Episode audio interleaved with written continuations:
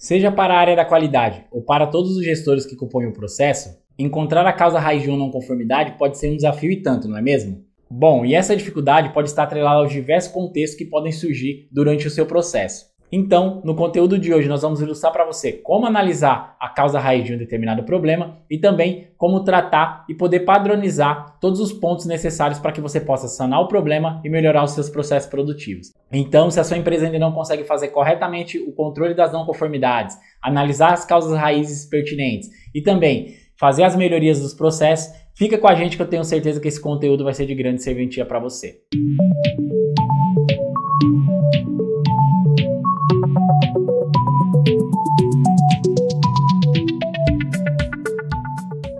Fala gestores, Luciano Oliveira do canal Papo de Qualidade. E como nós citamos anteriormente, uma das principais dificuldades hoje nas organizações é analisar corretamente a parte da causa raiz dos problemas que ocorrem durante os processos. Muitas vezes, ou a empresa não consegue determinar a causa raiz principal, originando causas raízes secundárias e tratando de forma errada essas não conformidades, ou muitas vezes ela até consegue determinar a causa raiz principal, porém não consegue aplicar os pontos de melhorias que foram propostos. Então, nós vamos citar para vocês de maneira simples e objetiva como você verificar as não conformidades e também como analisar a causa raiz principal dos problemas que ocorrem na sua empresa. Bom, gestores, uma das principais coisas que a gente tem que entender é que toda causa raiz ela é proveniente de uma não conformidade ou de um problema que ocorreu no seu processo. Então a primeira coisa que você tem que fazer é determinar corretamente as não conformidades do seu processo. Para isso você tem que ter os seus processos mapeados e devidamente padronizados. E aí você até pode me falar, mas Luciano, não tem os processos devidamente mapeados ainda aqui na minha empresa. Então nós estamos deixando aqui para vocês um vídeo para que você possa entender o que é o mapeamento de processo e como aplicar corretamente esse mapeamento na sua empresa. Bom, gestores, um outro ponto que é muito importante é que você deve gerenciar corretamente as não conformidades que ocorrem na sua empresa. Após você aplicar o mapeamento de processo, tudo que foge do padrão que você colocou, ele já pode ser designado como uma não conformidade. Então, a primeira coisa que você tem que fazer é registrar corretamente essa não conformidade. Acontece nas empresas, até devido à correria do dia a dia, dos gestores não conseguir fazer corretamente o registro dessa não conformidade. Se você não faz esse registro dessa não conformidade no momento que ocorre, você acaba perdendo o fio da meada ou acaba perdendo detalhes importantes que vão fazer toda a diferença durante a aplicação dos processos. Então, a primeira coisa que você deve fazer é registrar corretamente a não conformidade no ato em que ela ocorre. Bom, gestores, após você registrar corretamente a não conformidade, nós vamos para o segundo ponto, que é analisar a causa raiz dessa não conformidade. Então, é ideal que você envolva todos os colaboradores, todos os gestores, toda a equipe que faz parte direta e indiretamente desse processo. Assim você tem mais cabeças pensantes para poder analisar e também aplicar todas as melhorias que vão ser propostas durante a análise dessa não conformidade. Bom, eu vou até ilustrar uma história para vocês que aconteceu numa empresa que eu trabalhava.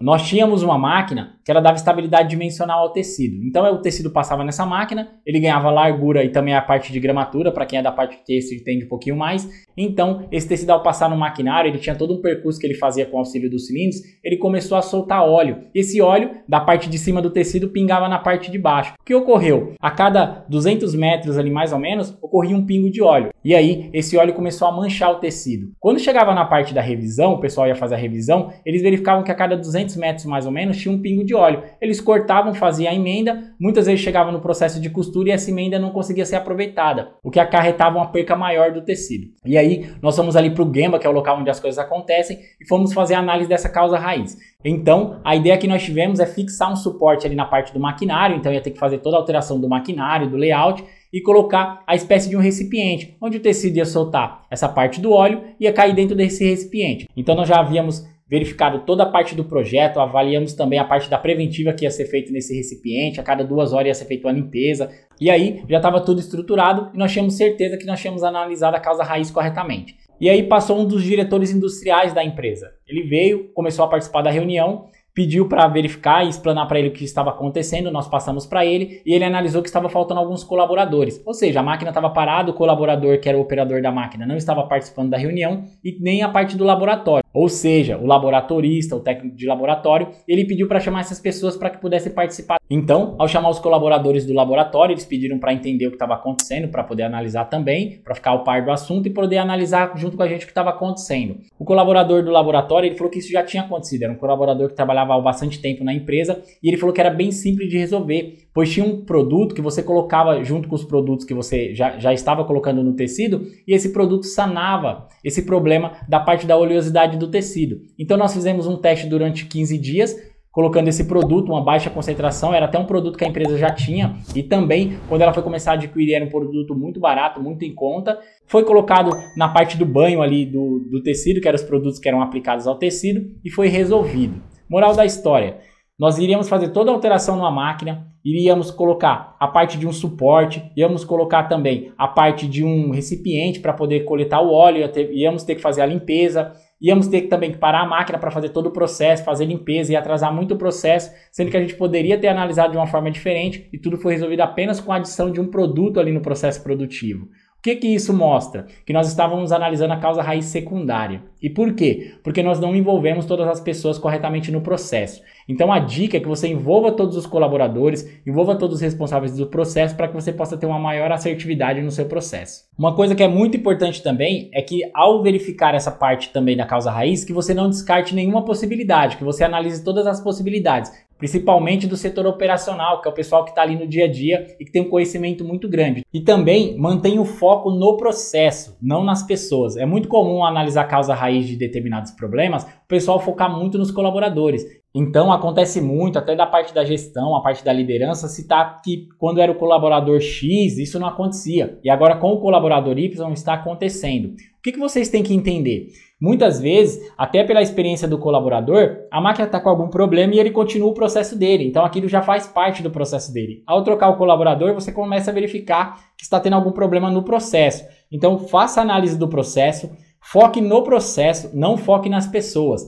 E se você avaliar que isso está ocorrendo por falta de treinamento, promova o treinamento correto para o colaborador em questão. E aí você pode aplicar algumas ferramentas para que possa te auxiliar na análise dessa causa raiz. Por exemplo, o Blastorm, os cinco porquês, o diagrama de Chikawa, que é muito eficiente para que você possa analisar a causa raiz de um problema. A parte do 5W2H, que você pode colocar como plano de ação para que te auxilie a efetuar todas as melhorias propostas. Eu não vou me aprofundar muito na parte de ferramentas para o vídeo não ficar muito longo, mas eu entendo que quando você vai fazer essa parte de análise, você pode colocar as ferramentas que são mais pertinentes e que se encaixam melhor dentro da parte do seu processo. E aí, quando você identificar a parte da causa raiz, é ideal que você faça os testes necessários. Então, por exemplo, se você vai fazer a alteração de um processo, você coloque um período de testes. É muito comum ao você registrar uma não conformidade, muitas vezes o pessoal acaba não avaliando corretamente e aí o pessoal acaba fechando essa ficha de não conformidade e não realiza as inspeções corretas que são necessárias para que você possa validar o seu processo. Então, fez uma alteração no processo, coloca um teste ali de um, dois dias, uma semana, depende muito do seu processo.